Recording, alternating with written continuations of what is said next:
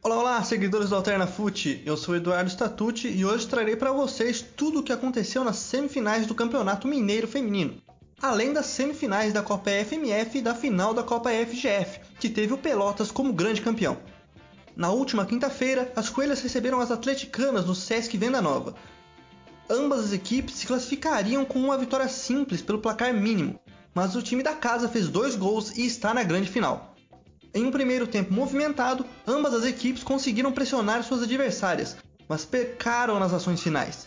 Tanto as coelhas como as meninas do Galo fecharam suas defesas e não deram espaços para as atacantes rivais. A primeira chance clara do jogo foi do Galo. Na metade da primeira etapa, Jane tabelou com Duda e recebeu a bola na entrada da pequena área. A camisa 10 soltou o pé e a bola balançou as redes, mas pelo lado de fora. Mas o forte sistema defensivo das alvinegras foi comprometido. Aos 32 minutos, Lorena bagunçou a zaga e foi atropelada pela goleira Taluane. Lilian foi para a cobrança. A camisa 11 não quis saber de graça, bateu rasteiro no canto direito da goleira que nem saiu na foto. América 1 a 0, faltando 10 minutos para o fim do primeiro tempo. As atleticanas não desanimaram depois do gol, tentaram criar jogadas pelas laterais e exploraram a qualidade de Raíssa e Guedes. E aos 42 minutos, Bruna Emília fintou a defesa do Coelhão e passou para Guedes, que chutou de fora da área. A camisa 11 deu trabalho para a goleira Adelaine, que se esticou toda para fazer a defesa. Apesar da pressão alvinegra, o primeiro tempo acabou em 1 a 0 para as coelhas. Em cobrança de falta do meio da rua, Jane mandou uma bola venenosa que novamente deu trabalho para a goleira americana. Mesmo com a pressão atleticana, foram as coelhas que marcaram de novo. Ana Jesuína cobrou o escanteio e a goleira Talu se atrapalhou na saída. A bola sobrou para Fernanda Cristina, que só empurrou para as redes e deu números finais ao jogo. Apesar do 2 a 0 no placar, foram as coelhas novamente que continuaram dando trabalho. A goleira Taluane teve de fazer algumas defesas para não deixar a vantagem das americanas ser ainda maior.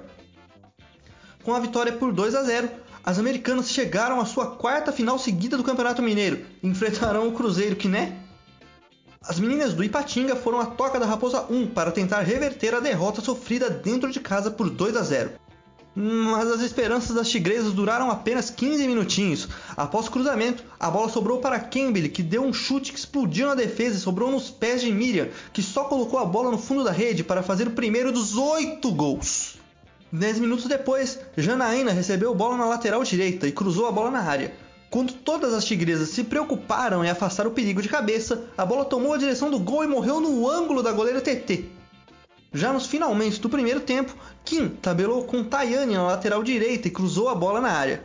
Duda antecipou a goleira do Ipatinga e marcou o terceiro gol das Raposas. Mesmo com a chuva, as Raposas não quiseram saber de segurar o resultado e partiram para cima desde o início da etapa final. E toda a pressão logo deu resultado. A defesa do Ipatinga se atrapalhou na hora de afastar um cruzamento. A bola sobrou para Maria, que passou para Miriam na pequena área. A camisa 22 recebeu a pelota e mandou por baixo das pernas de TT com requintes de crueldade. Enquanto as tigresas ainda se recuperavam do quarto gol, já veio o quinto. O terceiro de Miranjou. Infelizmente, o Alternafute não conseguiu contato com a jogadora para saber a música que ela gostaria como trilha para os gols.